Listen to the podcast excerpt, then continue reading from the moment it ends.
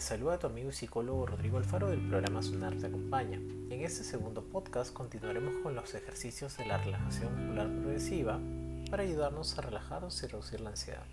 Como en el podcast anterior, te recomendamos que aquí también te apoyes en un respaldo, ya sea un sillón, una silla un colchón.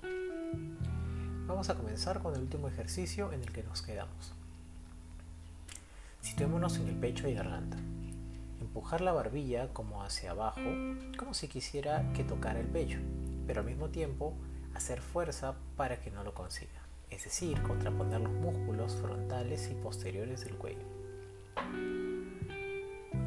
Repetimos, empujar la barbilla como hacia abajo, como si quisiera que tocara el pecho, pero al mismo tiempo hacer fuerza para que no lo consiga, es decir, contraponer los músculos frontales y posteriores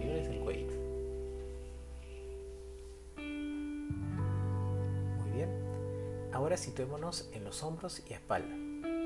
A la vez que se inspira, es decir, que respira, arquee la espalda como si quisiera unir los homóplatos entre sí. A la vez que inspira, arquee la espalda como si quisiera unir los homóplatos entre sí. Muy bien, situémonos en el abdomen. Poner el estómago duro y tenso como si quisiera contrarrestar un fuerte golpe.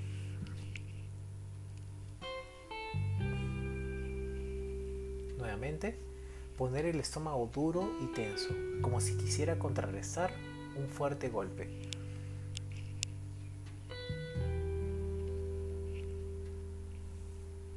Muy bien. Finalmente vamos a situarnos en las piernas Vamos a colocar la pierna estirada y subirla hacia arriba 20 centímetros, tensando y haciendo fuerza como si estuviera un peso en el pie, que debiera sujetar a una altura de 20 centímetros, para relajar y soltar la pierna y que caiga a peso. Nuevamente, Colocar la pierna estirada y subirla hacia arriba 20 centímetros, tensando y haciendo fuerza como si estuviera un peso en el pie, que debiera sujetar a una altura de 20 centímetros, para relajar y soltar la pierna y que caiga a peso.